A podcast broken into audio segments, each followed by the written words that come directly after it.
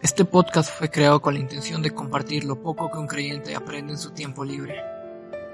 Seas creyente o no, el Evangelio es algo que el creyente debería predicarse a sí mismo cada día y que el incrédulo debe de creer. A todo esto, ¿qué es lo que realmente significa esa palabra Evangelio?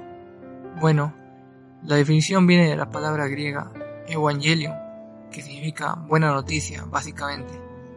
Pero esa simple palabra tiene un significado mucho más amplio. En las escrituras nos encontramos a Jesús y sus discípulos hablar del Evangelio, en textos como Romanos 1.16, Efesios 1.13 y así muchos más, lo que quiere dar a entender que esta palabra tiene demasiada importancia. Antes que nada, quiero decir y enfatizar en lo que no es el Evangelio. El Evangelio no es algo que nos podemos ganar, no es algo que se puede comprar, es más, es algo que vale tanto que ni todo el dinero del mundo puede comprarlo. Ahora quiero decir en lo que sí es el Evangelio. En 1 de Timoteo 1.15, la escritura nos dice que Dios, en Cristo Jesús, vino a salvar al mundo, a los pecadores. Eso es el Evangelio. No es que nosotros fuimos a Dios, no es que alguien pueda ganarse la salvación, como muchos creen hoy. El Evangelio se basa en que Dios vino a nosotros, en Jesús, con el propósito, y el único propósito de salvar a los pecadores. Pero si el Evangelio son buenas noticias, entonces quiere decir que hay malas noticias. Así es, las malas noticias es que todos nacemos pecadores. El genio expositivo Juan Calvino definió el pecado como una infección que se transmitió a toda la humanidad sin excluir a ninguna persona. Otra mala noticia es que también somos enemigos de Dios a causa de nuestro pecado y por ende, y no hay persona humana que pueda quitar ese pecado. No hay cosa aquí que pueda quitar ese peso del pecado. Jonathan Edwards en su sermón más famoso dijo que el pecado es un peso tan grande que llevamos y no nos damos cuenta. Entonces la esperanza de salvación no estaba en el esfuerzo humano, sino en Dios. ¿Y qué hace Dios? Viene en la persona de Jesús con un propósito, salvar a los pecadores, ya que nosotros no podíamos. Me encanta como dice la escritura en Romanos 5.6, en la nueva traducción viviente, que estábamos totalmente incapaces de salvarnos por nuestra propia cuenta Ahí es cuando Cristo vino en ese momento y murió por nosotros los pecadores. Hablar del Evangelio y no mencionar a Jesús es igual que leer un libro con los ojos cerrados. Digo esto porque Jesús es el centro del Evangelio, y no solo del Evangelio, es de quien nos habla toda la Escritura. El Evangelio es el mensaje de Jesús, quien vivió la vida digna que nunca hemos vivido, y murió la muerte culpable que no queremos sufrir. Por su vida, muerte y resurrección, Jesús cumplió todo lo que nadie en su vida podría cumplir. Quitó nuestra culpa y la ira del Padre contra nosotros. Venció a la muerte por nosotros. Hizo todo esto como nuestro sustituto, ya que nosotros nunca podríamos haberlo conseguido. A esto se refiere en 1 de Pedro 3:18, que el justo sufrió por los injustos, para llevarnos a Dios y todo para la alabanza de la gloria de su nombre dice el libro de Efesios.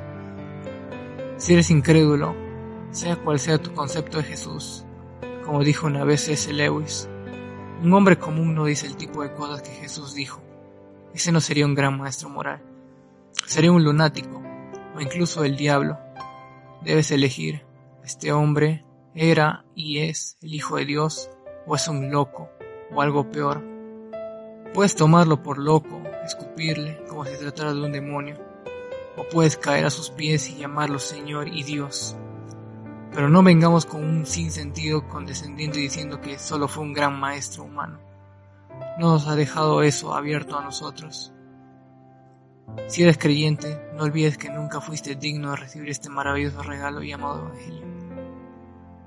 Este Evangelio es donde los pecadores, los viles, los culpables, los indignos, los pobres, los que no tienen nada, todos pueden venir, sin excepción. Aquí también el espíritu cansado puede traer su carga, el espíritu quebrantado su pesar, el espíritu culpable. Todos, todos son bienvenidos acá. La muerte de Jesús fue la apertura y el vaciado de todo el corazón de Dios. Fue el derramamiento de ese océano de infinita misericordia. Fue Dios mostrando cómo podía amar a un pobre pecador culpable. Fue Dios demostrando el verdadero amor con que se debe amar. Mi hermana y yo disfrutamos escuchar una canción titulada Dios no está lejos, algo que me hace acordar la mayoría de veces que tuve un intercambio de palabras con una persona no creyente cuando le hablaba de este evangelio. Su respuesta era que no creían en Dios o que no creían que Dios podía perdonar sus pecados porque eran muchos. Pero no es así. La realidad es que nunca se está tan cerca de Dios que cuando se acepta nuestra realidad de pecadores. Y es que antes estábamos lejos de Dios a causa de nuestros pecados. Eso menciona la escritura en Isaías 59.2.